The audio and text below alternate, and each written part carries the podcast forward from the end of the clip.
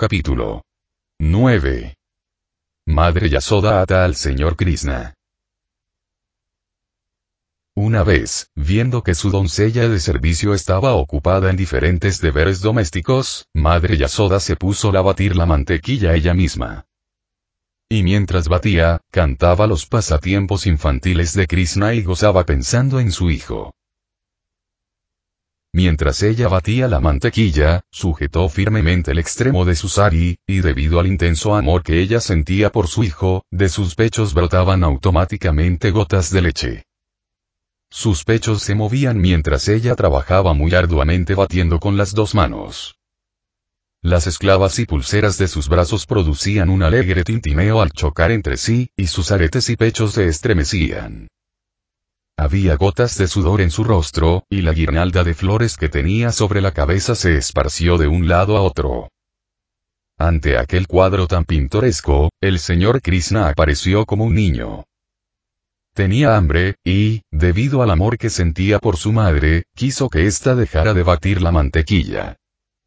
Él indicó que la ocupación principal de Yasoda era darle de mamar, y que batiera mantequilla más tarde. Madre Yasoda puso a Krishna en su regazo, y le metió el pezón de su pecho en la boca. Mientras Krishna chupaba la leche, Yasoda sonreía, disfrutando de la belleza del rostro de su hijo. De pronto, la leche que se encontraba en el fuego comenzó a hervir. Para evitar que la leche se derramase, Madre Yasoda puso a Krishna a un lado y se dirigió hacia el fogón. Abandonado por su madre en esa condición, Krishna se disgustó mucho, y la furia enrojeció sus ojos y sus labios.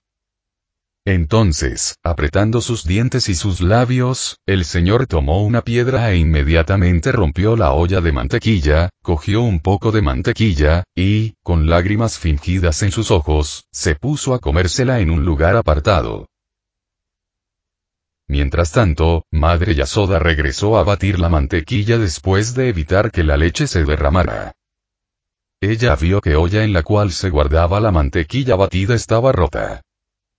Y al no encontrar a su hijo, llegó a la conclusión de que aquello era obra de él. Yasoda sonrió al pensar. Este niño es muy listo. Después de romper la olla, se ha ido por temor al castigo. Luego de buscar por todas partes, Yasoda encontró a Krishna sentado sobre un mortero de madera que estaba volteado. El señor tomaba mantequilla de una olla que colgaba del techo, y con ella alimentaba a los monos. Yasoda vio que Krishna, consciente de su travesura, miraba por todos lados por temor a su madre. Al ver a su hijo haciendo eso, Yasoda se le acercó muy silenciosamente por detrás.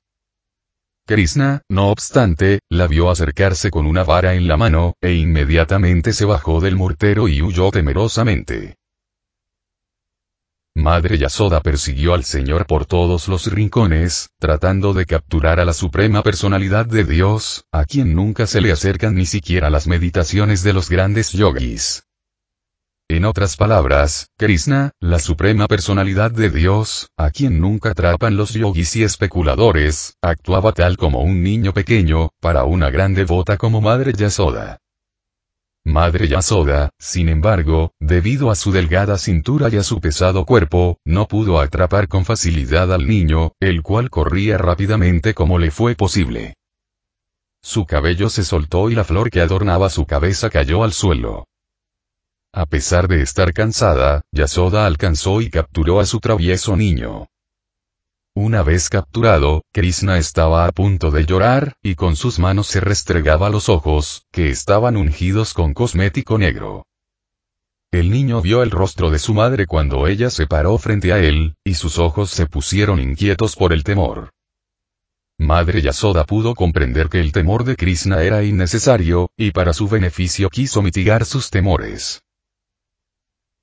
Madre Yasoda, la más elevada bien queriente de su hijo, se puso a pensar. Si el niño me teme demasiado, no sé qué podrá ocurrirle. Madre Yasoda entonces arrojó lejos la vara que llevaba. Mas, para castigar a su hijo, decidió atarle las manos con unas cuerdas. Ella lo ignoraba, pero en realidad era imposible que ella atara a la suprema personalidad de Dios.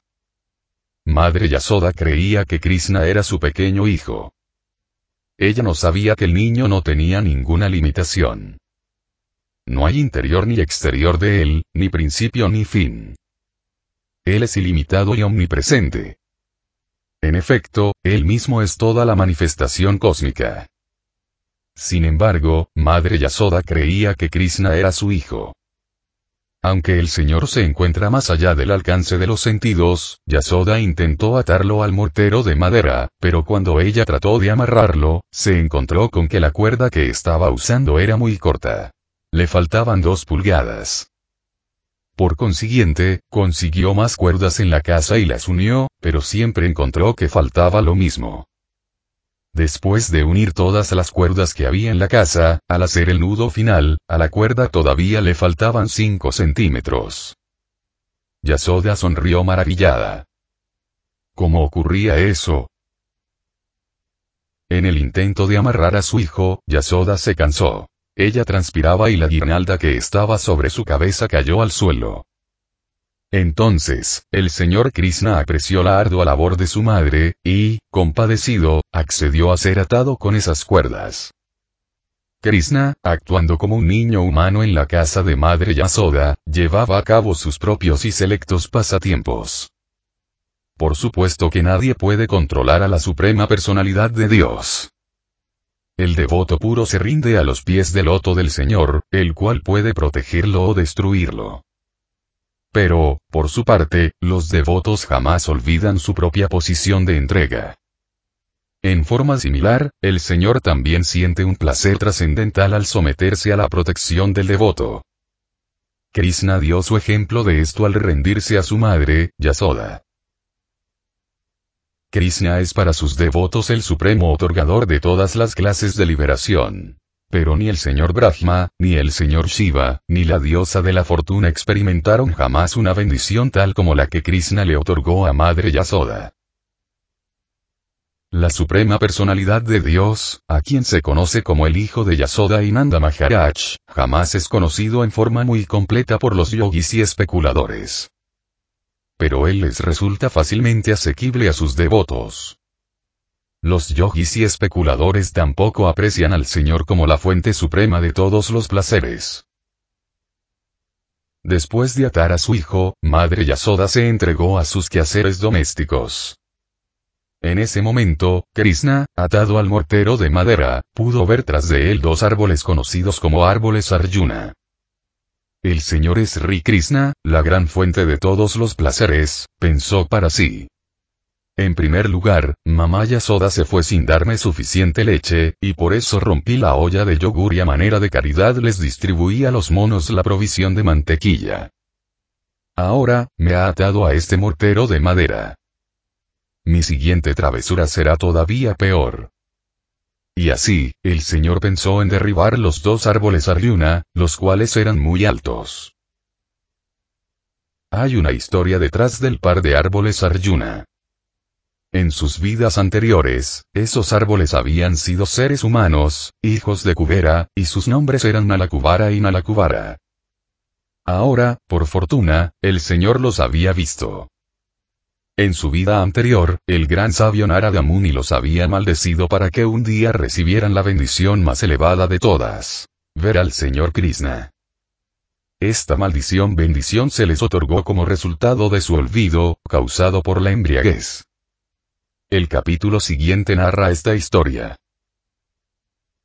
Así termina el significado de Bhaktivedanta, del noveno capítulo del libro Krishna, titulado Madre Yasoda, ata al Señor Krishna.